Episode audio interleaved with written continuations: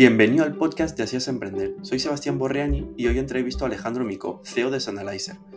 Sonalizer es un marketplace donde puedes instalar tus placas solares con el mejor precio garantizado y comparando instaladores verificados. Alejandro nos cuenta cómo empezó en 2019 viendo el problema de que personas no sabían qué instalador elegir, no entendían los diferentes presupuestos, hay mucha complejidad y él simplifica todo el proceso, ayuda a elegir al mejor instalador local para ti.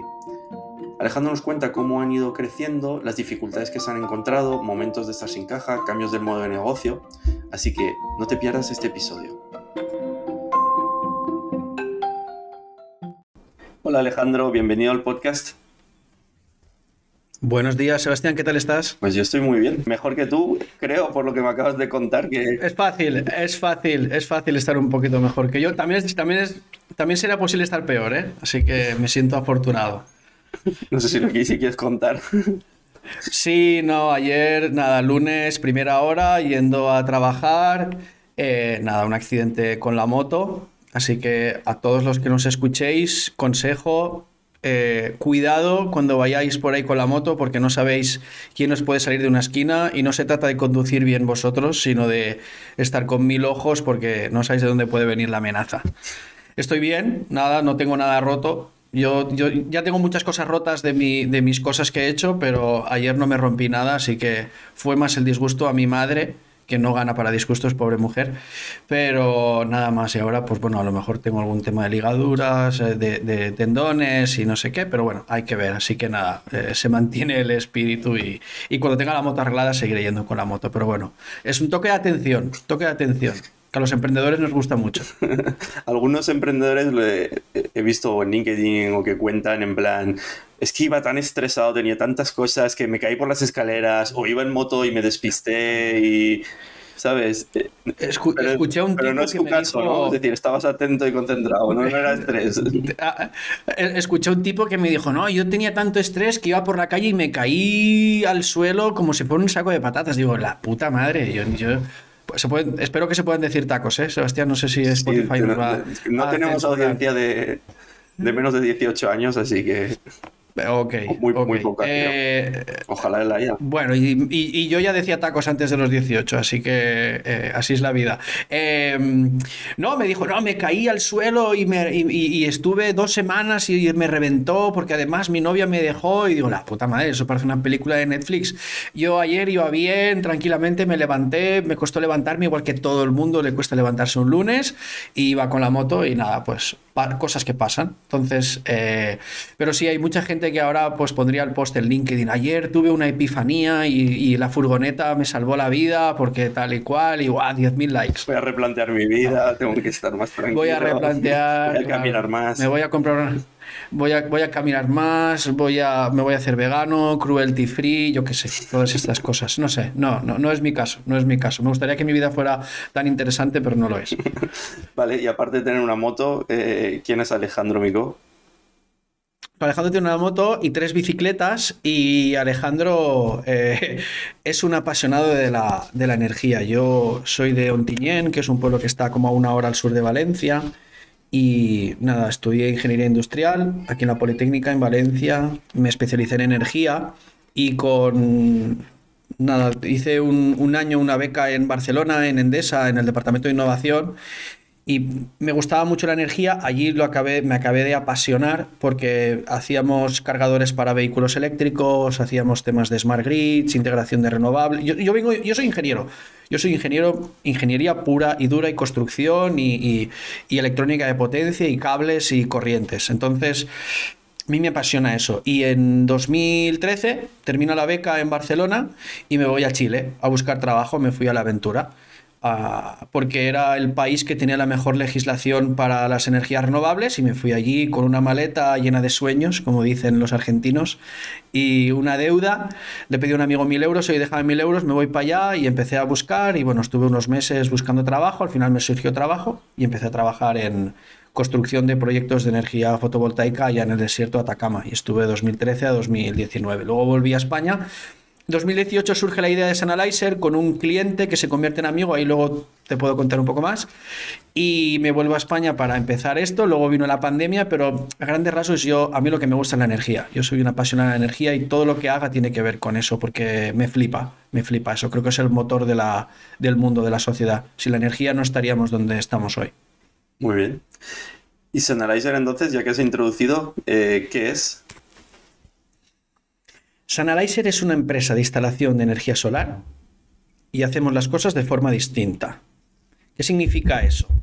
Nosotros vimos que mm, había un problema en el sector y es que la madre de mi socio eh, quería instalar energía solar. Así es como surge la idea. Y dice, oye, eh, me dijo Alejandro, ayúdame, tú que eres especialista en energía solar, a instalar paneles solares en casa de mi madre. un pueblo de 30.000 habitantes en el medio de Sao Paulo, de Brasil, todo un campo de caña de azúcar allí.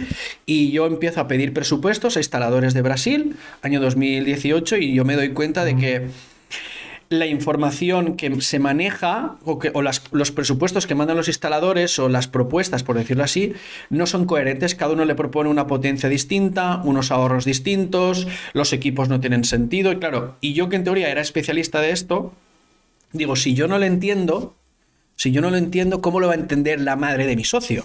Y ahí dijimos, espérate, vamos a ver cómo podemos hacer esto. Entonces, ¿qué es lo que dijimos? Oye, si queremos ser una empresa de energía solar que haga las cosas distintas para ayudar a las personas como la madre de mi socio, oye, tenemos que ser transparentes, tenemos que trabajar con partners locales que estén cerca de cada uno de los clientes para garantizar el trabajo, para que la calidad sea adecuada, para que los equipos estén controlados, para que no haya ningún problema, para acompañar a las personas, porque ¿cuántas veces instalarás energía solar en tu vida? Una o dos o ninguna. Entonces es imposible que llegues a aprender de la tecnología si una instalación dura 25 años. Por lo tanto, hemos creado una empresa de instalación de energía solar, de solar que trabaja con empresas cercanas al cliente, garantizamos el trabajo, hacemos una revisión de los presupuestos, tenemos un comparador de propuestas. Al final lo que queremos es ser una empresa que al cliente le transmita seguridad, transparencia y que sea simple, que sea fácil, que es para lo que hemos creado y lo que, para lo que nos sirve la tecnología. Vale.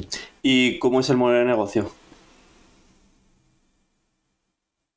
Nosotros eh, hemos pasado por muchos modelos de negocio, ¿vale? Eh, como todas las startups que se dan vueltas y chocan contra la caja. Pero hoy el que tenemos, el que estamos trabajando, es una comisión de éxito de eh, de cada proyecto que cerramos a través de la plataforma. Es decir, el cliente entra, deja sus datos, le asesoramos en la potencia que necesita, cuánto va a ahorrar, cuántos paneles necesita, etcétera, etcétera. A partir de ahí buscamos presupuestos de, instaladores que están cerca del cliente y luego explicaré por qué, porque esto es importante. Y a partir de ahí lo que hacemos es, oye, ¿quieres con, este, con esta empresa que está aquí, etcétera, etcétera, con estos equipos? Perfecto. Se firma el contrato, se gestiona el pago y nosotros cobramos una comisión de éxito al instalador. Empezamos cobrando un 6% para decir, bueno, no vamos a incrementar mucho el coste y así validamos. 6%, 8%, ahora estamos llegando hasta un 12% en algunos casos, entonces poco a poco vamos aumentando la comisión.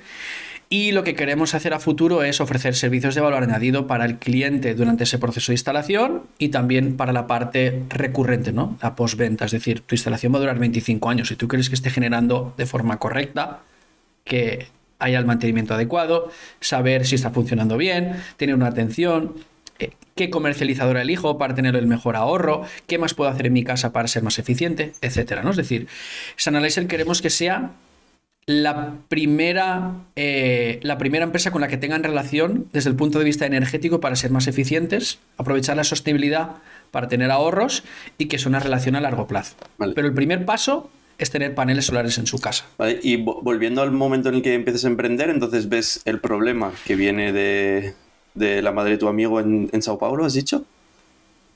Sí, es un pueblo que se llama Porto Ferreira, un pueblo pequeñito, hacia el interior, a seis horas de Sao Paulo. Y entonces, em, a partir de ahí, ¿qué primeros pasos das? Eh, ¿Cuánto tienes que invertir? ¿Qué, haces para lanzar el proyecto?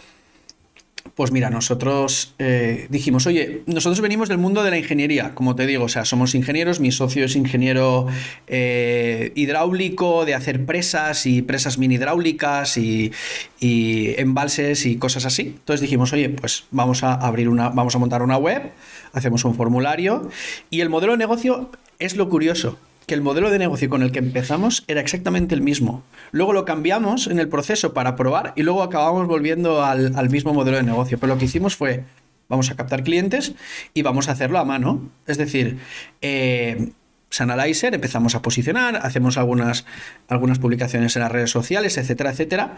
Pero como lo decíamos, oye, Llega Sebastián, me deja los datos, yo te llamo, oye, te ayudo a hacerlo como si fuera para mí mismo. Pásame tu factura, te hago el cálculo, etcétera, etcétera. Entonces yo me giraba y les decía a las empresas instaladoras, pásame un presupuesto para Sebastián. Entonces me lo preparaba. Y yo lo que hacía era, hacía un comparador a mano con un Excel. ¿Y, con eso lo ponía en un, en un, PowerPoint, lo presentaba más o menos y me iba a casa de Sebastián y me sentaba y le decía, mira, esto es... O digo, Sebastián, porque eh, tú eres una persona digital, que si te mando un PDF tú lo puedes abrir, pero imagínate la señora Maruja que con suerte tiene WhatsApp. Entonces, era otro reto. Entonces tenía que ir a su casa, sentarme con ella y ahí hacíamos la venta y hacíamos todo. ¿Y esto lo empezasteis en Brasil? Sí, empezamos en Brasil y en 2019 eh, empezamos en... El, el, proyecto empieza en... Mira, me acuerdo, acuerdo de socios se firma el 1 de febrero de 2019. Y en julio de 2019, yo en marzo dejo mi empresa en la que estaba trabajando en, Chile. Y en julio me vuelvo a España porque teníamos un proyecto de energía solar muy grande. Entonces yo como era ingeniero y sabía hacerlo, entonces nosotros bootstrapping, ¿no? Tú sabes, oye, hacer de todo y facturar lo que sea para tener un pasta y poder dedicarla al negocio, ¿no? Entonces teníamos este proyecto, yo regreso a España, hacemos un proyecto muy grande y luego vino la pandemia y toda esta historia. Pero en ese intertanto eh, teníamos un socio eh, que era el tecnológico.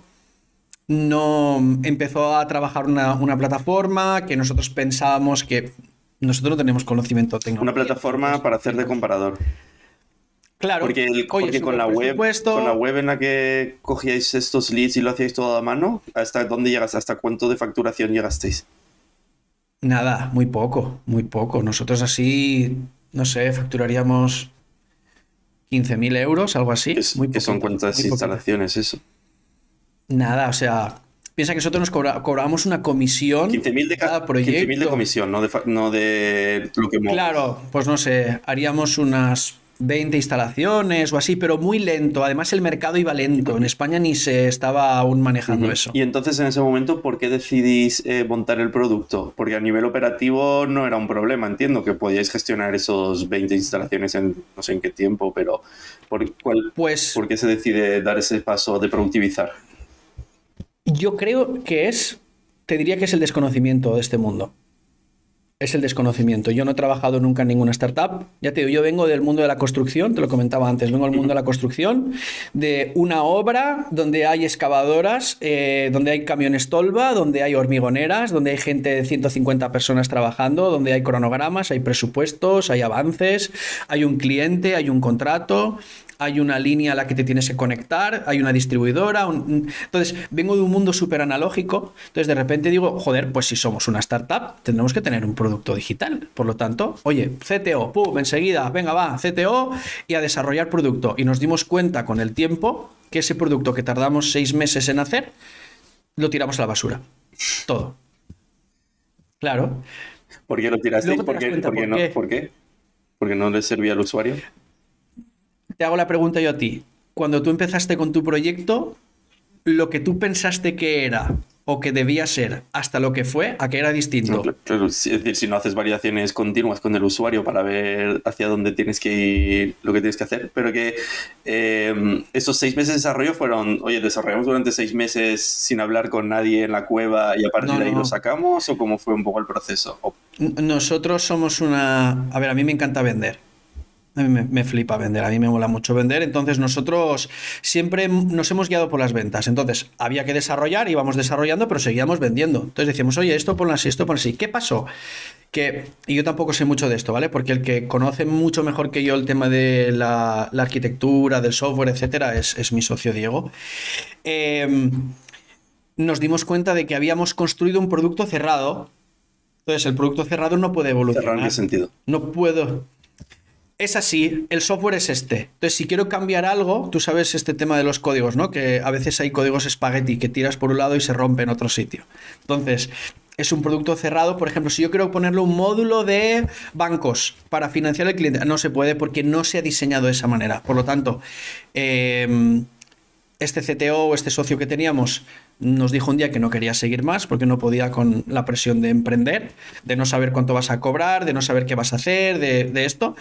Y se incorporó otra persona, que fue Murilo, eh, que es nuestro CTO ahora mismo, y ya empezó a dibujar la estructura de una mejor forma. ¿En qué sentido? Pues una estructura modular. Oye, ahora queremos añadir esto, pues añadimos esto. Oye, ahora queremos añadir esto, lo añadimos.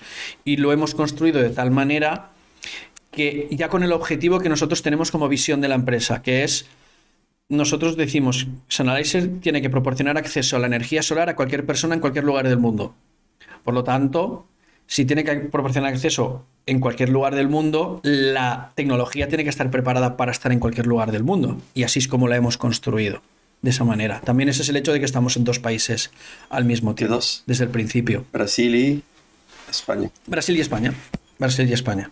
Vale, y entonces en seis meses de desarrollo que tiráis a la basura, entiendo, y luego volvéis a arrancar un desarrollo y cómo evoluciona un poco pues, el desarrollo del producto y también la facturación de la empresa desde 2019 hasta ahora. Mira, nosotros en ese intertanto, nosotros dijimos, oye, si queremos ser una, aquí hablo de errores y aciertos, ¿vale? Eh, si queremos ser una empresa eh, que trabaja con empresas locales, bueno, necesitamos empresas y hay que captarlas. Entonces, hicimos una plataforma súper sencillita con, un, con, unos de estos, unos mockups que existen de plantilla, que se llama, le cambiamos el nombre y todo. Dijimos, no vamos a mezclarlo con Sunalizer, le cambiamos el nombre. A Valía Sol, la pusimos en Brasil en marcha y sin poner ni un euro de publicidad, las empresas empiezan a registrarse. Entonces se, regist se, registraba, era como una base de datos de empresas. Uh -huh. Se registra una empresa instaladora, sube la experiencia que tiene de proyectos anteriores y suben opiniones de clientes anteriores. Uh -huh. Y empieza a subir, a subir, a subir, a subir. Y en ocho meses se registran como 800 empresas. Entonces dijimos, oye, esto tiene sentido.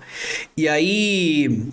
Eh, dijimos, oye, pues a lo mejor esto va por la parte de las empresas. Entonces dijimos, oye, vamos a hacer una tecnología para que las... Ya, ya, habíamos desarrollado un poquito más de tecnología, entonces dijimos, vamos a hacer que las empresas puedan recibir leads, clientes potenciales, uh -huh. pagando un fijo todos los meses. Error también de novatos del sector. Eh, tú no puedes asegurar una cantidad de leads. Porque los, los instaladores cerraban y ganaban proyectos, pero ¿qué pasa si un mes no cierras? Que te llamo, oye, te estoy pagando y no me llega nada. Yeah. Entonces... Ahí cambiamos el modelo de negocio y volvimos otra vez al que tenemos ahora, que era comisión.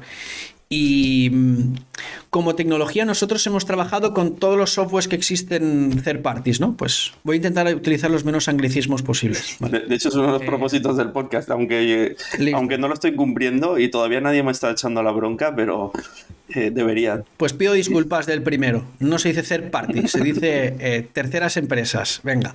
Eh, nada, mira. Wix, por ejemplo. Nuestra web está en Wix. La web la hemos hecho nosotros. Ahora estamos intentando hacer una campaña de branding mejorando, pero la, la web la hemos hecho nosotros, mi socio y yo. Pero, perdona que te interrumpa. Ingenieros. Eh, por volver, no me has respondido a pregunta. ¿Cómo evoluciona desde el 2019? Ah, También vale, perdón. A nivel de números, por entender hoy cómo evoluciona la facturación o número de instalaciones, eh, vale. que, el margen que manejáis, equipo, etcétera. Vale, 2019 éramos, el equipo eran tres personas, se facturaron unos 60.000 euros más o menos, pero sobre todo en, haciendo proyectos grandes, hacíamos eh, residencial, ay, perdón, hacíamos proyectos industriales y hacíamos ingeniería. Eh, iba a decir bootstrapping, perdón. Eh, con nuestros propios fondos, pues bueno, con lo que facturábamos de los proyectos industriales que hacíamos licencias, proyecto de ejecución, visita técnica, inspección de calidad, o sea, lo más analógico posible, con ese dinero lo invertíamos en la parte residencial, ¿no? Íbamos haciendo las dos cosas. 2019, un equipo de tres personas. 2020 llega la pandemia, y ahí éramos muy pocos, seguíamos siendo tres, no hubo casi proyectos, creo que hicimos en todo el año como 10 proyectos, porque claro, nadie hacía nada. Vamos que nadie hacía 2019-2020, vosotros no cobrabais salario, entiendo. No, yo era consultor de una empresa en Chile. Entonces yo trabajaba por la mañana en la startup y por la noche volvía a casa y me conectaba hasta las 3, 4 de la mañana, 3 de la mañana y ahí seguía trabajando. ¿Eso durante todo 2019 y 2020? Eso fue durante todo 2020. Vale. Todo 2020. Y, aún tengo todo el pelo, ¿eh? No me ha caído el pelo, no, no, se me han puesto canas, estoy, eh, estoy bien. 2020 fue un año en el que, joder, nos planteamos muchas cosas porque la energía estaba muy barata. Yo no, ya no nos acordamos, pero la luz estaba extremadamente barata. Pues claro, porque las empresas estaban cerradas, todo el mundo cagado de miedo, nadie salía a la calle, nadie invertía, nadie instalaba energía solar, salvo algún proyecto que hacíamos, nada, muy poco. Y el 2020 nos sirvió para desarrollar este, estos, esta tecnología, dijimos, bueno, pues lo poquito que tenemos vamos a dedicarlo en desarrollo de tecnología. En 2021 2020 creo que facturamos pues, similar, a lo mejor menos, incluso 50.000 euros y tal. De hecho, te digo, 2019 no teníamos ni la empresa constituida en España, estaba yo como autónomo. 2020 la constituimos ya.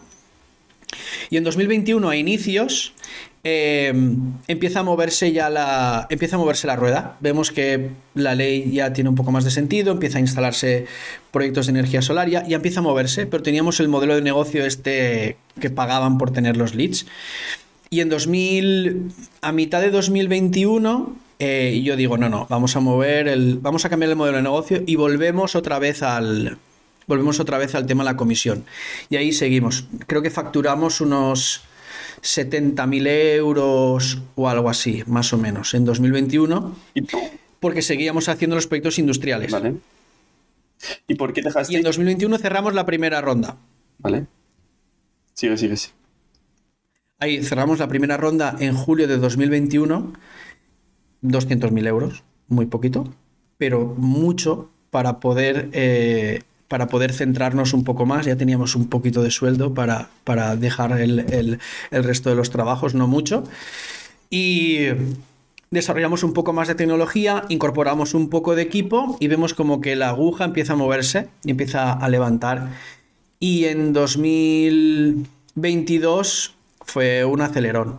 Fue un acelerón porque sube el precio de la electricidad, eh, se abre todo otra vez. Eh, nuestro amigo Vladimir Putin, Vladimir Vladimirovich, eh, invade Ucrania, se dispara el precio del gas, sube el precio de la luz y todo el mundo empieza a instalar energía solar y ha sido un acelerón.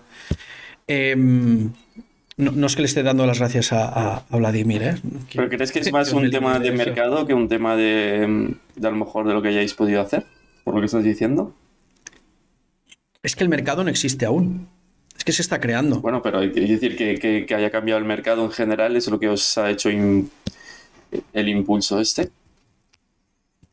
A ver, yo creo que han sido las dos cosas. Tener viento de cola siempre ayuda, pero también empezamos en 2019, por lo tanto nos hemos equivocado mucho por el camino y hemos dado en el clavo. Entonces te diría que si 2019 y 2020 fueron ir de 0 a 1, por decirlo así, pues el 2022 ha sido ir de 1 a 10, porque en 2021 hicimos pocos proyectos, a lo mejor hicimos unos, no sé, te diría unos 50, 60 y en 2022 hicimos unos 480 proyectos en España. Hicimos un volumen total en la plataforma de 3 millones y medio. 3 millones y medio en España, medio millón en Brasil. Por el tema del cambio, y bueno, en Brasil tienen otros temas, que allí el COVID pegó fuerte. Además han cambiado el presidente, entonces han tenido... Eh, Pero 4 millones, otros temas. eso eh, no es vuestra comisión, eso es lo que habéis movido. Claro, Y de, eso es y de el dinero que ha comisión movido en la torno plataforma. al... ¿Estabais al final un 12? Empezamos con, empezamos con un 8, no, no, empezamos con un, con un 6, pasamos a un 8 En y a final 2022. de año Ah, durante llegamos a año. un, a un 10. Claro, en diciembre pasamos a un 10, pero ya los proyectos con un 10 ya se cerraron en enero. Pero básicamente la, la facturación del 2022 han sido 220.000 euros por ahí. Vale. ¿Y, de, y de, de eso qué margen os queda? Es decir, ¿qué costes asociados tenéis a la venta? Mira, nosotros, más o menos el CAC que tenemos eh, aproximadamente va entre los 200 y los 400 euros, ¿vale? Depende del, del canal para el proyecto. Y nosotros ahora la comisión que estamos cobrando es de 700 euros, 750, 800, 900 euros. Por lo tanto, estamos hablando de un margen, pues eso, de un... Un 70%. eh, eso es. Considerando... Ahí ya no hay más gastos, solo ya es estructura central. Claro, lo que pasa es que estructura central, ¿qué significa? El equipo de marketing, el equipo de cuidar al instalador, el equipo de Customer Success, que no lo considero como adquisición, pero al final el equipo de Customer Success es súper importante. Para nosotros es súper importante porque es algo que nadie está haciendo en el sector y nosotros queremos ser pues, los que más cuidan al cliente. Queremos que el cliente diga, wow, tengo que hacerlo con Sonalizer porque son los, son los que me, me van a coger el teléfono cuando tenga un problema, dentro de dos años. Entonces, eh, break-even, hemos estado cerca, no lo hemos conseguido, y el objetivo del 2022 es break-even 2023. lo más pronto posible. Entonces, eso, 2023, eh, el objetivo es llegar a break-even. Porque ¿cuántos sois ahora en el equipo? Mira, nosotros en España somos 18, 18 personas, y en, en Brasil somos 15, de los cuales hay tres desarrolladores. Vale. Y vo- volviendo a lo que decías de la comisión, ¿por qué cambiáis de comisionar a hacer los otros modelos y luego por qué volvéis a la comisión? Y en el modelo de comisión, ¿cómo evitáis el salto o los problemas asociados a no saber si realmente se cierra o no la transacción? Genial. ¿Por qué cambiamos? Porque decimos, oye, a lo mejor es que el problema es que vamos a un modelo de éxito y tenemos que buscar algo que sea más, más automático. Oye, te paso el cliente y tú te encargas de trabajarlo. Eh, y dijimos, bueno, vamos a probar. Al final ya te digo, cuando tú empiezas en una startup, no tienes mucha gente que sepa. Al final contratas lo que puedes con el, con, con el dinero que tienes y mucha gente de prácticas y cosas así. Entonces al final, pues bueno, vas a probar, eres tú el que más sabe. Y como eres tú el que más sabe, pues dices, bueno, pues voy a probar por aquí. Eso unido al desconocimiento que los fundadores tenemos del mundo startup, pues oye, vamos a probar. Luego, aunque leas, aunque veas, pues oye, quieres probarlo, ¿no? Como Santo Tomás, tienes que meter el dedo en la llaga para saber que Jesucristo está muerto. Pues eso, vamos a probarlo, lo probamos, no funciona. Y eso sí que, y eso sí que me gusta, ¿no? Que nos hemos equivocado mucho y yo lo asumo, pero también somos muy rápido cambiando. Somos un, yo digo, Sanalizer es un eterno MVP. Entonces cambiamos, cambiamos, cambiamos. Que eso a veces para la gente, eh, no todos lo digieren igual dentro de la empresa hacer tantos cambios, ¿no? Ir con una a esta velocidad por un puerto de montaña cuesta abajo, eh, no todo el mundo lo, lo- lo tolera y, y es, y es complicado, pero nosotros hemos cambiado. Entonces, y cuando nos dimos cuenta dijimos, no, hay que volver al modelo anterior porque es lo que el mercado te está pidiendo y es lo que estás viendo que es la necesidad. Entonces, volvemos otra vez ¿Por a- al modelo anterior. Pues porque veíamos, nos quisimos quitar un problema interno pasándoselo al instalador, pero el instalador, él mm, veía un problema mayor aún. Por lo tanto dijimos, a ver, para que lo tenga él el problema, prefiero tenerlo. ¿Qué yo". problema? Entonces, nosotros queremos ayudar. Vuelvo ahora y ponemos la imagen de la madre de mi socio, ¿vale? Que quiere instalar energía solar y quiere que alguien lo, la ayude a elegir bien, cuál es el la mejor propuesta, que todo vaya bien, perfecto. Con la opción de la comisión lo hacíamos, el problema es que es difícil vender. Con el modelo de el cambio de con el otro modelo de negocio, ese problema no lo estábamos solucionando. Claro. Entonces dijimos, el, ¿qué queremos? Queremos que las personas contraten con Sonalizer por seguridad, por transparencia y por simplicidad. Entonces hay que volver al modelo anterior y la dificultad la venceremos. y la superaremos los, y superaremos los obstáculos.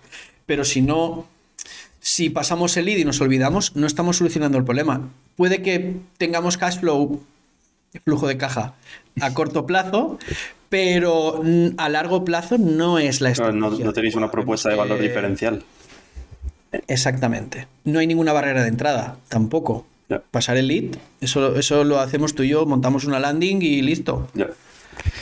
Y ahora mismo con el modelo comisión, sí que tenéis, que pro- tenéis problemas en cuanto a la posible desintermediación, o no porque estáis tan cerca Ah, del eso, cliente. perfecto. Estáis muy, muy cerca del cliente. Entiendo que hay un trabajo. Hoy eh, el contrato que se firma entre el instalador y el cliente es de Sanalyzer. Por lo tanto, nosotros controlamos eh, eso. A ver, mm, siempre se le pueden, no se le pueden poner puertas al campo. Es decir, siempre habrá alguien que vaya directamente al cliente, por, ah, o sea, al instalador, porque tal. Ok. Pero por un lado, el instalador sabe que si yo me entero, está fuera está fuera de la plataforma y en general no suelen morder la mano que les da de comer, por un lado. Y por otro lado, queremos hacer dos cosas. La primera es, yo quiero construir y entregar una propuesta de valor tan robusta y tan sólida que el cliente diga, no, no, es que quiero hacerlo por dentro, es que quiero hacerlo con Sonalizer. Y ahí te digo otra cosa. La gente puede pensar, no, si lo haces por fuera, te ahorras pasta. Y yo digo, sí y no. No, ¿por qué? Porque el cliente, cuando pide presupuesto, el instalador le pasa un presupuesto donde está inflando su coste respecto a los costes comerciales. Es decir, preparar un presupuesto, atender al cliente, hacer seguimiento, una visita, el cierre. Y este coste es el coste del cliente que se cierra, pero también de los que no cierras. ¿Qué significa? Que si somos tres personas pidiendo presupuestos, este vendedor hace o esta empresa hace para tres personas, el coste se triplica, pero al final, si solo cierra uno, es el que tiene que pagar todo. Con Sanalyzer nosotros reducimos los costes comerciales, por lo tanto, seguimos estando competitivos respecto al precio de mercado. Por tanto, no es que Sanalyzer sea más caro, no pongo una comisión por encima del precio, Claro. sino que nosotros hacemos Canalabili- que el precio sea más joder, no me sale. Canabalizas el coste comercial, básicamente. Que Exactamente. el instalador no tiene que gastarse eso porque lo haces tú, entonces puede cobrar lo mismo sin perder margen. ¿No? Correcto, exactamente. Entonces, eso por un lado. ¿Qué queremos hacer a futuro? Pues bueno, estamos trabajando para construir un productito de operación y mantenimiento y ahí decir, oye, si tú has llegado a Sanalyzer y quieres llevarte este producto de operación y mantenimiento, estamos construyendo aún, ¿eh? Em, y aquí abriendo mi corazón contigo. X meses gratis, etcétera, hace falta un código, por tanto, si no lo haces a través de Sanalyzer, no lo vas a tener. Nosotros queremos. Nosotros no queremos tener únicamente una relación de. un- de one time, ¿no? De, oye, te vendo la instalación y me voy. No, no, yo lo que quiero es que este sea el primer paso para generar una relación a largo plazo. Yo quiero estar contigo. Porque dentro de unos años me dirás, o meses, me dirás, oye, Alejandro, quiero ampliar porque voy a ser papá. O mira, es que me voy a comprar un coche eléctrico. Necesito un cargador y ampliar. O, o yo te llamaré, te diré, oye Sebastián, eh, me he dado cuenta de que si instalas una batería de 5 kWh vas a poder ahorrar 20 euros más al mes. ¿Te interesa? Joder, si ya te instalé paneles en su momento y te estoy haciendo ahorrar pasta, ¿por qué no me vas a contratar también la batería, no? Generar esta relación Claro. de proporcionar valor, no solo en el, en el primer momento, sino a largo. Pero hoy nos hemos tenido que enfocar, es algo súper importante, para todos los emprendedores que nos estéis escuchando, los que vayáis a emprender, el foco. Foco, foco, foco, foco, foco. Foco y marca. Esas dos, foco y marca. Por- Porque Eh, vosotros al principio Estamos... crees que no teníais foco o sí lo habéis tenido siempre. Nosotros, eh, yo creo que ahora es cuanto más enfocados estamos. Es el foco es algo, el foco es como la paciencia. Tú no naces con paciencia, la, la paciencia la cultivas. Ya. ¿Y dónde no teníais foco al Eh, inicio? ¿A ¿Dónde, habéis tirado mira, balas que os han pues- hecho perder tiempo? Pues pensábamos en los proyectos industriales, pensábamos en residencial, estábamos... Por ejemplo, nosotros, a ver, Brasil es mucho más grande que España, mucho más grande. O sea, el estado de Sao Paulo es más grande que España, ¿vale? Por lo tanto, piensa que España es un estado dentro de Brasil. Por lo tanto, nos entraba un cliente de Paraná, oye, vamos a buscar empresas para entregarle un presupuesto y luego el cliente no cerraba. Y en España lo mismo. ¿eh? Nos entra un cliente de Lugo, venga, a buscar empresas en Lugo. Y te enfocas en Lugo y luego te das cuenta que el cliente pues, no quería instalar. ¿Qué es lo que hicimos? Foco. El cliente que no... Vamos a enfocarnos en zonas donde somos poderosos y vamos a conquistarlas. Valencia, Madrid, Barcelona. En, en, en Brasil, Sao Paulo, Campinas, San José dos Campos, Ribeirão Preto, Río de Janeiro. Vamos a concentrarnos donde haya mucha gente, vamos a conquistar ese territorio poco a poco y después ya expandiremos. Entonces, ¿qué pasó? Que quisimos expandir y después volvimos otra vez atrás porque te das cuenta de que el que mucho abarca poco aprieta y que tienes que conquistar un territorio. Si no lo conquistas es muy difícil. Y luego crecer como mancha de aceite, porque la gente se recomienda. Nosotros aproximadamente, que esto sí que estoy orgulloso, eh, entre un 30 y un 40% de los clientes de Sanalizer son orgánicos. Por recomendación. Es gente que te, es gente que te recomienda y no sabes por dónde te llega. Oye, me han hablado de ti, eh, habla con mi primo, habla con mi sobrino, uh -huh. eh, referencia de un amigo, o sea, es orgánico. No recomiendan Entonces, al instalador, os recomiendan a vosotros. No recomiendan al instalador. Eso es lo que a mí me... Pero porque somos muy buenos en eso. Claro, Nosotros es que le, le aportáis valor. Y somos un B2C. ¿Qué significa? Y voy a matizar esto, ¿vale? Porque el instalador también es un B2C, pero el instalador es un técnico instalador. Entonces, nosotros hacemos mucho hincapié en la relación con el cliente. El cliente se va a gastar 8.000 pavos uh -huh. En una instalación de energía solar. Por tanto, tiene dudas, tiene problemas, tiene, tiene cuestiones, tiene, tiene cosas que tiene que resolver antes de instalar contigo. Por lo tanto, tienes que estar ahí, tienes que transmitir confianza y nosotros, pues, lo hacemos bien. Podemos hacerlo mejor, pero de momento lo hacemos bien. ¿Y el resto de clientes de qué canales vienen? ¿De pago? Entiendo. Mira, porque son inorgánicos. Sí, nosotros, nosotros en 2022 hemos tenido, eh, sobre todo, hemos hecho canales de pago. Google y Facebook, sobre todo. Un poquito de Outbrain, un poquito de Tabula. Hemos hecho de todo, Sebastián. Mira, hemos, hecho, hemos salido en Tinder, hemos hecho Spotify, eh, hemos Tinder? hecho todo lo que son. En Tinder hemos hecho. No sé cómo salimos en Tinder, pero me pasaron una captura. Oye, mira, habéis salido en Tinder. Sí. Creo que es por Outbrain o alguno ah, de estos. Tinder tiene anuncios. Sí, para los que no pagan, esos tienen anuncios y, a ver, hemos hecho Spotify también y para probar, o sea, hay que probar. Y, y ahora lo que estamos construyendo, lo que más funciona para nosotros eh, a nivel de a nivel de pago ha sido Google. Claro, y por una razón sencilla. Y es que. Es la parte baja del funnel. El tipo que ya está buscando instalación de placas o lo que sea. Claro, lo otro es más marca arriba del funnel, ¿no? Del embudo. Exactamente. Exactamente. Pero también te digo que el que está abajo en el funnel de Google a veces entra en el comparador. Y eso nos hemos dado cuenta. Entra en el comparador para ver que el precio que ya tiene está es bien. mejor o peor. Entonces ahí también teníamos, tenemos, hay problemas de conversión. Entonces, al final de esto te das cuenta caminando. Así, de esto te das cuenta caminando. Esto, por mucho que yo te diga, eh, al final te das cuenta cuando vas caminando y te vas equivocando es cuando entiendes qué es lo que hay que hacer. Con Google nos hemos dado cuenta de eso. Bueno, pues factor X de las personas, pues cada uno eh, es así y, ya está. Entonces tenemos que ir buscando otras cosas y ahora para el 2023 estamos planteando una estrategia de adquisición de clientes distinta. Es decir, salir poquito a poco de los canales de pago, que eso es lo que nosotros... Eh, nos ha servido para ir de 1 a 2, por decirlo así, pero para ir de 2 a 5 no tope, nos va a servir. Tiene un tope, se te subiría mucho el CAC, además han subido mucho durante 2022, entiendo todos los CACs, porque locura, en, en, todo, en, todos los sectores han subido mucho, porque todo el mundo ha vuelto a utilizar, ¿no? Supongo que qué a locura, tío, sí, ¿no? Qué locura. Nosotros en diciembre, te digo el número, en diciembre, en diciembre de 2022 gastamos más que en todo en 2021. Que tampoco fue mucho, ¿eh? tampoco gastamos mucho. Fueron, te lo digo, no tengo problema, 9.000 euros o algo así.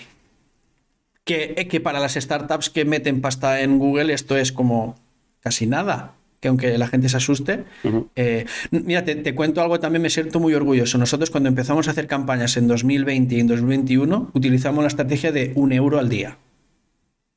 Poníamos un euro al día en Facebook y poníamos artículos de blog y poníamos la guía de la energía. Cuando nadie, ahora todo el mundo está haciendo guías de la energía solar. De hecho, si has entrado a ver Analyzer en Instagram o algo así, Sebastián, te van a estar pegando caña con energía solar por lo menos dos o tres meses.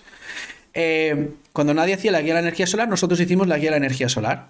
Entonces poníamos un euro al día, hostia, 30 euros al mes. Todas las startups se pueden permitir 30 euros al mes, por lo menos. Pues bueno, con eso empezábamos a validar cuál era el mensaje que funcionaba más, qué era el contenido que a la gente le interesaba, empezamos a generar un poquito de SEO, de volumen, de visitas, empezamos a entender un poco más nosotros, y así es como empezamos. A gastar todo el mundo, cuando hay dinero se puede gastar. Y en 2022, en diciembre, fue una hostia bestial, porque además es que el mercado estaba parado. Y, eh, Google y Facebook y los paid ads, los canales de pago, eso es una droga muy dura y muy cara. es una droga que te tienes que drogar más y cada vez la droga es más cara. Por lo tanto, eh, si, si, quieres dejar la droga, la droga es cara y la droga es difícil de dejar. Por lo tanto, eh, tienes que dar el paso y empezar a salir de ahí. No es fácil. Sirve para validar. De hecho, yo me, acuerdo mucho de... nosotros estamos en lanzadera desde 2020 y hay muchas empresas de ropa que han entrado vendiendo, pues eso, eh, estaba Brava Fabrics, eh, estaba también Minimalism, estaba también. Eh, luego conocimos Blue Banana, estos casos, ¿no? Que hay. Eh, ¿Cómo se llama? Pompey. Estamos haciendo propaganda, ¿eh? No, tengo ningún. No tengo ningún. ojalá me regalen algo. Ojalá me regalen algo, pero, pero no tengo ninguna, ninguna, ningún interés en ello. Em, todos empiezan a través de canales de pago para posicionar, para que la gente te conozca, pero llega un momento en que la competencia es tan brutal que al final, ¿qué tienen que hacer? Tienen que salir a la calle, tienen que montar tiendas. Tienen que estar en el corte inglés. ¿Por qué? Porque soy online, sí, está bien, eres online, pero al final eh, eh, ahí eh, todo el mundo está pujando para, estar, para que la gente te vea y, una vez eres conocido, te van a fusilar, por lo tanto tienes que salir de ahí y todos lo han hecho. Entonces nosotros... Singular igual. Reto del 2023, exactamente. Y sí, sí, es que. Hawkers. Muchas. Hawkers igual. Mm, es que muchas han empezado con las tiendas físicas y la omnicanalidad de. Es que no es, no es ni lo hago puro eh, físico, no lo hago puro online, sino que se necesitan el híbrido porque necesitas como crear marca. Em, lo que pasa es que, claro, yo creo que Google es muy droga porque es muy fácil de atribuir eh, el cliente cuando tú empiezas con canales que son como más de marca, como Instagram, incluso calle y tal, es mucho más difícil la atribución y por lo tanto el CAC muchas veces no lo puedes atribuir a un canal en concreto, sino lo haces un poco a ciegas, ¿no? Y, yo creo que por eso ¿Cómo colocas en un modelo ¿Cómo colocas en un modelo financiero marca? ¿Cómo colocas en un modelo financiero radio? Exacto. ¿Cómo, lo colocas? claro, o todas las estrategias de contenido, incluso de, oye, es que quiero esta guía porque así como que genero confianza, la gente lo ve y a los dos meses, cuando se lo quiere montar, ya se acuerda de mí. Estás, pues es que es muy difícil. Eh, y aquí vuelvo atrás, ¿vale? Y hago un flashback. Nosotros no venimos del mundo de las startups, ni de la publicidad, ni del marketing, ni de nada de nada. Por lo tanto, aquí lo hemos aprendido todo, nadie sabe, nadie nace enseñado, así que invito a todo el mundo a que lea mucho, que lea mucho, mucho, mucho y que vea muchos, que escuche muchos podcasts, porque al final la marca es importante. Marca y foco son las dos palabras eh, más importantes que, quiero que se, que se lleve la gente del, de, la entrevista de hoy. Yendo a eso, eh, ¿qué otros errores aprendizajes te has llevado? Muy buena pregunta. Yo sé que la haces a todo el mundo que viene, que viene aquí. A ver, errores aprendizajes.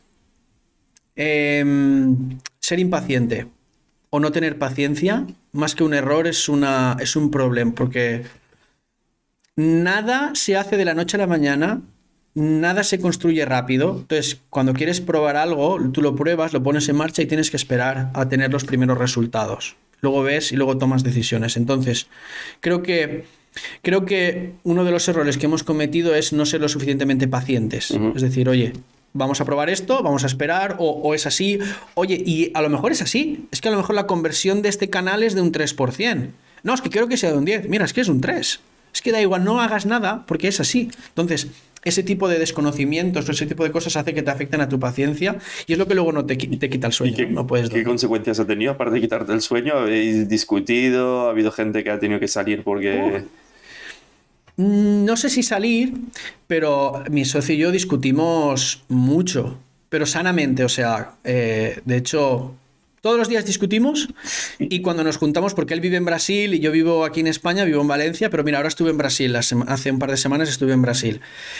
La oficina que tenemos en Brasil no es muy grande, entonces nos metimos en su despacho y Diego y yo nos ponemos pero a gritarnos, pero a gritarnos fuerte. Claro, la gente nos mira y se asusta. Y, y Adrián, que es un compañero que, que, está trabajando con nosotros desde el primer momento, salió y dijo: Tranquilos, que esto es normal, ¿eh? O sea, discutimos, pero discutimos fuerte por la empresa, que yo creo que las empresas deberían discutir más. Se tiene que discutir más. Y discutir para que la empresa siga adelante. No en el sentido de que tú eres un cabrón o tú tal. No, no, no. Discutir por la empresa, cada uno poniendo sus ideas y tal. Entonces, eh, nos ha costado muchas discusiones. De hecho, de cambiar el modelo de negocio y decir, no, vamos a vender leads. Y yo dije, no, no quiero. Si vas a vender leads, me voy. No, porque tal, porque esto es lo que el mercado y mira lo que están haciendo los otros y no sé qué y no sé cuántos. Y dices, no quiero, no es eso. No hemos construido la empresa para vender leads. Si queremos ir al lugar de donde queremos llegar, toca tomar esta decisión. al final yo creo que aquí es la fuerza que tiene la misión, la visión y los valores. En este caso, oye, es que si mi visión es aportar este valor al usuario y tal, es que si vendo leads yo no lo consigo, ¿no? Yo creo que la toma de decisión muchas veces, estas discusiones, si hay una misión, visión y valores muy fuertes, muy bien arraigados, muy interiorizados, se facilita mucho. Y si no, es cuando empiezas a dar tumbazos de un lado a otro. Tal cual, pero cuando te quedan dos meses. No, claro, es, la misión, la, tú no puedes pagar sueldos con misión, misión y valores. tal cual. eso está así, pero. Es tal cual, pero, pero, pero, es que te tienes. Yo creo que hay un punto en el que tienes que decir. Pues es que tendremos casi. Es decir, no ser demasiado. Sí, eh, tendrás que ser fiel a esos principios, es decir, si tenemos que morir así, sí, pero es nuestra misión visión, porque es que si no, no sé. Eh, y, morir en la playa y, no morir en la playa, esa es otra. Mira, cruzo, el océano y me muero en la playa. Es una. A ver. Em, yo lo digo muchas veces, en, este tema de emprender y las startups y las empresas, no hay una X que marca el, dónde está el tesoro. Dices, mira, hay una X, hay que cruzar la selva y hay que un barranco y hay leones. No, no, es que no sabes dónde está. Tú sabes dónde quieres ir más o menos, pero oye, lo siento amigo, puede ser que tu idea de negocio no funcione. Lo siento. Entonces tienes que ir cambiando o tienes que morir con tu idea y, que te entierren con ella. Entonces, eh, es la magia también, ¿no? La incertidumbre es la magia también, es la adrenalina de, de esto. Entonces, que a ver, todos los que nos metemos en este tema de emprendimiento decimos, joder, qué mierda, dos meses de caja, no puedo dormir, no sé cuántos pero luego todos vuelven, ¿eh? Esta droga también es, también es dura, dura, pero es por la adrenalina, porque te gusta construir, porque te gusta crear, porque te apasiona lo que haces, porque no ves otra opción. Entonces, eh, para mí tiene más cosas buenas que malas. Pero hay que tomar, hay que, hay que. Y cuando te quedan dos meses de caja, pues te abrazas al chaleco de la misión, de la visión y de los valores y, y a ver dónde llegas. Es que yo creo que lo tienes que hacer porque al final, dentro de la misión, podrás encontrar diferentes formas de cumplirla pero no puedes cambiar tu misión porque porque de repente te quedas en caja, porque es decir, podrás intentar hacer un proyecto en paralelo para sobrevivir, pero, pero la misión de la compañía tiene que ir a misa. O como, como decía Jeff Bezos, es ser muy cabezón con la visión y flexible en los detalles. Y yo creo que es que, es decir, en la, en la visión y en la misión tienes que ir a muerte siempre y, mantenerte muy fiel. Y luego, pues todo lo otro lo podrás seguir cambiando, porque si no, vas dando tumbos. Y, mm, Tal cual. ¿Habéis planteado alguna vez es vosotros contratar directamente instaladores? No, nunca. ¿Y cuál es el motivo? Porque es un chaleco de plomo. ¿En qué sentido? Me explico. Eh, si yo tengo instaladores en nómina, eh, es verdad que puedo tener unos costes de instalación bajos, relativamente bajos, porque al final son míos. Perfecto. ¿Qué pasa cuando en un mes no hay ventas o no hay instalaciones porque X tengo que tener una planificación para tenerlos siempre ocupados, etcétera, etcétera? Y si tengo que ir a instalar a Murcia, ¿qué hago? ¿Monto una oficina en Murcia? Pero y, en las zonas donde tengáis un volumen estable, grande, decir, oye, esta parte en concreto, imagínate, en Madrid, que sé que tengo X ventas al mes, es súper estable, por lo menos el 50% de las ventas las hago con instalación propia. No, y por una razón, nosotros queremos trabajar con empresas de instalación de energía solar que sean locales. ¿Por qué? Porque hay muchas empresas en España, te diría que hay aproximadamente unas 3.000 o así o más de instalación de energía solar. Dentro de esta bolsa hay buenas, regulares y malas, ¿vale? Pero hay empresas, que hay personas que quieren instalar energía solar, que les gusta la energía, que tienen su empresa, su nombre, su logo, que tienen su trayectoria, tienen sus clientes, tienen su red de contactos, tienen su know-how, tienen su conocimiento. Y nosotros lo que queremos es que las personas puedan elegir y contratar empresas que estén cerca de, cerca de ellos, porque son personas que van a cuidar al cliente. No estoy hablando de, no, es que si la tengo yo voy a mandar. Nosotros queremos trabajar con estos partners locales. Y también lo hemos estructurado así, porque Sanalizer queremos que sea una empresa que esté en todo el mundo. Entonces, si yo tengo que tener una delegación en las, en las principales ciudades del mundo, eh, es como decirle, salvando las distancias, ¿vale? Es como decirle a Booking, oye, ¿y por qué no compras tú los hoteles? Ponte un hotel en, Valencia, en Madrid, en Barcelona, en Nueva York. Booking va a decir, no, mira, yo hago otra cosa. Yo hago para que la gente elija, contrate y tenga un proceso simple, seguro, transparente. Entonces, en Analyzer queremos ir hacia ese camino. Claro, focalizáis para hacer esa parte muy bien. Exactamente, exactamente. Y el instalador que sea el que instale, que es el que sabe instalar realmente. Tampoco queremos ni comprar los equipos. No lo hacemos. Porque ¿Los equipos te refieres a las placas? Claro, los, paneles solares, el inversor, las baterías, que son los equipos más grandes que tienen más precio. Queremos que el instalador trabaje con los equipos que se sienta cómodo. Ojalá para 2023 lo que queremos también es tener eh, acuerdos con fabricantes y distribuidores para ofrecerle mejores precios a estos distribuidores, a estos instaladores y que están en Sunalizer sea una ventaja para ellos. Pero yo no quiero venderles mis equipos, no digo, no, ahora trabajas con esta marca y esta marca porque es no, porque es un chaleco de plomo. Yo quiero ser flexible y líquido como el mercado. Vale. ¿Y medís impacto medioambiental y a lo mejor social y medioambiental de alguna forma? el social es difícil de medir. El social es difícil de medir, pero nosotros con las instalaciones que hemos hecho aproximadamente se generan 4,2 gigawatts hora al año de energía renovable con los proyectos de energía solar y creo que el número está en unas 3,6 toneladas de CO2 al año. Pero ¿quién decir, hacéis, lo que ellos hacéis mediciones particulares, eh, hacéis reportes asociados, habéis planteado inversión de fondos de impacto que busquen ese mix entre sostenibilidad y, rentabilidad económica? No, no tenemos, no estamos ni en fondos de impacto, no estamos tampoco en no estamos en fondos de impacto, no estamos tampoco en temas de subvenciones estatales. Eh, y medimos de forma interna porque al final, eh, para nosotros, la medida de nuestro, nuestra estrella polar no es el CO2 que ahorramos. Eso es una consecuencia de lo que hacemos. Nuestra estrella polar hoy tiene que ser eh, a cuántas personas ayudamos, cuál es la potencia que estamos instalando, cuántas instalaciones hacemos. Eso es lo que nosotros queremos hacer. En cuántas regiones estamos presentes. Eso es lo que hoy nos preocupa. Porque si hacemos bien esto, volvemos al foco. Si hago bien esto, el otro, lo otro será una consecuencia. El CO2 que estaré ahorrando, la energía renovable que estaré generando, el impacto que estaré haciendo en las regiones. Vale. Em, ¿Algún aprendizaje, error más o también momento bueno que hayáis vivido que quieras compartir? Mira, otro consejo que doy. Celebrad todos los momentos buenos de las startups.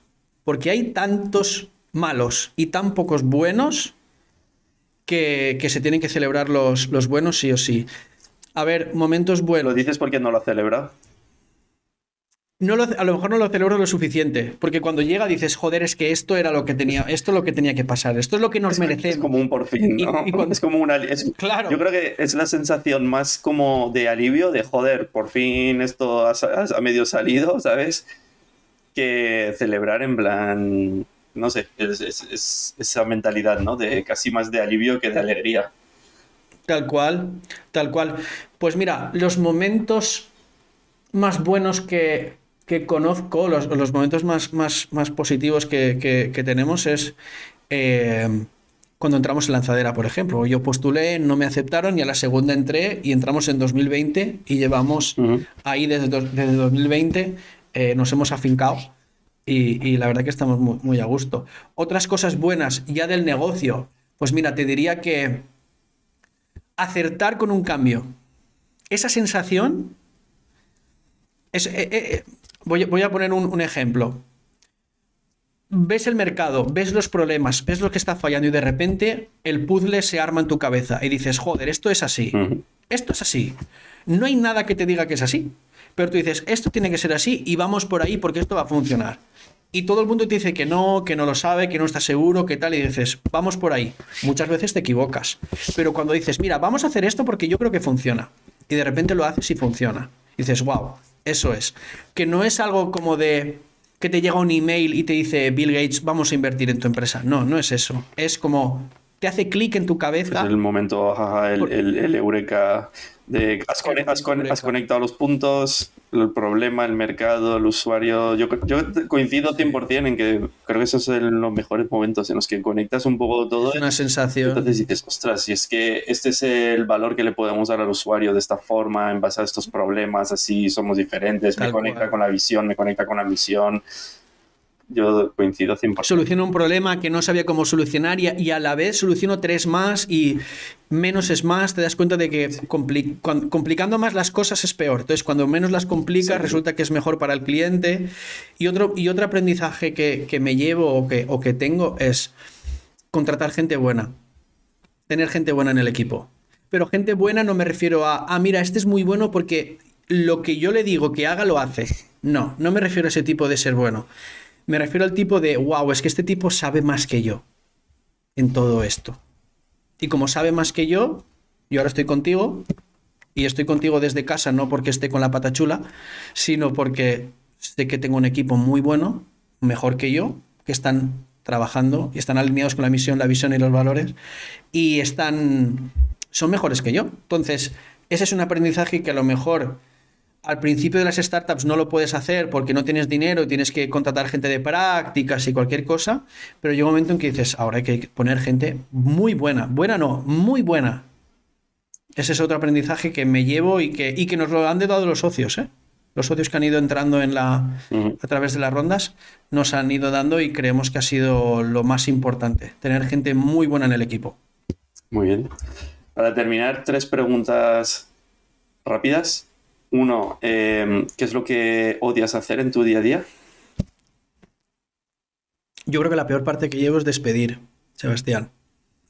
Cuando hay una persona que hay que sacarla del equipo por, por la razón que sea, ¿eh? porque tú sabes que en las startups muchas veces la empresa crece y la gente tiene que crecer al nivel de la empresa, a esa velocidad, y hay gente que a lo mejor no, no, no, no llega y los fondos son los que son. Entonces, Muchas veces en las empresas las personas te acompañan del punto A al punto B, pero es posible que no te lleven del punto B al punto C y tienes que prescindir de ella. Entonces la peor parte que llevo es esa y me pongo enfermo y, me, y me- y me afecta mucho. Me afecta mucho en mi rendimiento, en mi día a día, en mi estado de ánimo, en todo. Esa es la peor parte que llevo. ¿Cuántas veces has tenido que hacerlo? En mi vida anterior de construcción, muchas. Te diría que a lo mejor, porque los proyectos empiezan y acaban, a lo mejor más de 100. Pero en la startup, pues te diré que a lo mejor unas 10 por lo menos. 7, 8, 10 seguramente. Hay algunas salidas que son amistosas porque te das cuenta de que la persona ya no da o porque eh, ves que no está contento, no está a gusto, cambias el modelo de negocio, cambias la empresa y sienten como, como el coyote cuando el correcaminos le cierra el suelo con el serrucho y, tu, y tu, suelo, se, tu, vida, tu vida se mueve, entonces hay gente que no, lo acepta, entonces hay que tomar una decisión. Intentamos, intentamos ser honestos tanto en la contratación como también en las salidas. Pero bueno, es la peor parte que nos toca a los que lideramos las empresas. Sí. ¿Y qué es lo que te encanta hacer en tu día a día? Yo creo que discutir. vender, sobre todo vender, porque ahora te estoy vendiendo mi empresa. Probablemente tú, si vas a instalar energía solar, eh, luego me mandes un WhatsApp y me digas, oye Alejandro, eh, o los que nos estén oyendo, oye, pues voy a ver en Senalizer qué tal.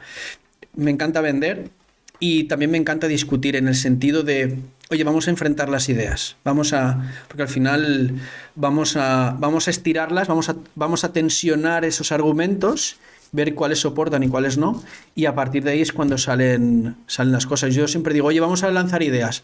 Entonces digo que cuando estamos haciendo procesos de creatividad, digo que los 50 primero no sirven.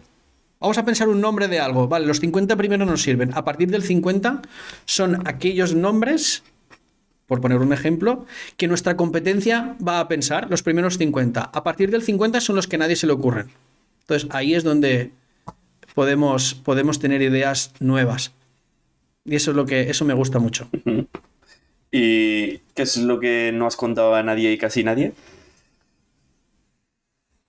Pues em, hay un momento en el 2000, 2021, a principios, creo que enero, febrero, marzo algo así, 2021, veníamos de toda la pandemia todo lo que habíamos hecho con los proyectos estos grandes, pues la pasta se iba acabando y hay una conversación con los cuatro que éramos, los encierro en una sala en España, porque en Brasil eran menos aún, y mm, saco el móvil, abro la aplicación del banco, lo pongo en medio de la mesa y digo, señores, quedan 80 euros en caja.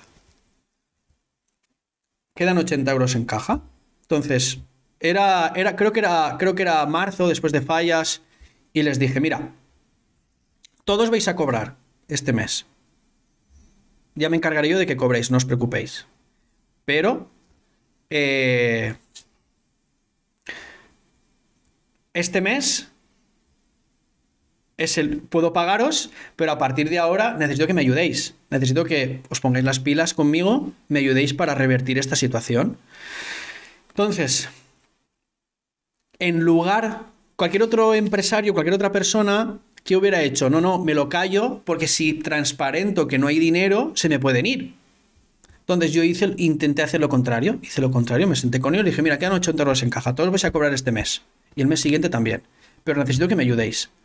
Entonces en ese momento se generó como esto que dicen en los, en los equipos, ¿no? En esta conjura de vestuario eh, para, para revertir la situación y a partir de ese momento pues eh, empezamos a, enfocarnos más, empezamos a trabajar mejor y a partir de entonces no sabemos cómo, cayó un proyecto, cayó otro y vas pagando y pones un poco de pasta de tus ahorros para pagar los sueldos y así vas y hasta hoy. Es increíble. Y es una situación que, y es una situación que creo que a más de uno y a, muchos emprendedores nos habrá pasado. Y, a, sin y a más de la mitad, yo diría. Por eso, entonces, yo transparenté la situación con las personas y muchas veces te sirve para entender el que, el que está ahí realmente y que te quiere ayudar, porque no estoy hablando de no pagar a los trabajadores, lo que quiero decir es, oye, eh, bueno, transparéntalo, transparenta la situación, todos somos humanos, sé honesto y si eres honesto con ellos, ellos serán honestos contigo. Y la verdad que a nosotros nos funcionó muy bien. Éramos cuatro, estábamos muy compenetrados y salió para adelante. Para terminar, me gustaría eh, saludar a tres personas que tenemos en común. El, primero de ellos es Sandro Huerta, que es consultor Lean, que es, que es el que nos puso en contacto, porque estudiasteis ingeniería industrial juntos, ¿verdad? Sí, sí, sí, yo he dormido en su casa, él ha dormido en mi casa, somos muy amigos. Eh, ahora tiene a Mark por ahí corriendo por casa. Sí. Eh, y con Sandro, muy buena relación. Santi y a José, que se han incorporado hace muy poquito con vosotros y que también trabajaron, eh, yo he trabajado con ellos también. Santi me, me hizo gracia porque cuando estábamos en la negociación, las entrevistas y tal, eh, él un día de repente me manda un WhatsApp y me dice, Alejandro, solo para que quede claro, tú sabes que yo estoy muy loco, ¿no? él me dijo, y yo le respondí, tú no conoces al doctor Kepler, ¿no? Que no lo conocía. Entonces, Doctor Kepler es un personaje que hemos creado en Sanalizer, que está en YouTube, que soy yo disfrazado de Doctor Loco y doy- voy dando saltos por ahí. Entonces, parte no lo conocía, claro. De- eh, después, de, después de, nada, te invito a que los veas. No sabemos si lo vamos a matar o no, ¿eh? No sabemos si lo vamos a matar o no. Hicimos Pues que una prueba de YouTube a ver... a Santi, que lo siga él. Claro, seguramente, seguramente. eh, y le dije, ¿tú conoces al doctor Kepler? No, entonces estamos empatados, tío. Yo estoy igual de loco que tú o más. Así que eh, sí, y con José también. eh, a ver, han empezado hace muy poquito, pero creo que ese tipo de incorporaciones son las que yo me refiero, ¿no? Gente que sepa más que tú, gente buena, pero muy buena, que pueda llevar la empresa al siguiente nivel. No que hagan lo que tú quieras que hagan, sino que ellos te digan lo que hay que hacer.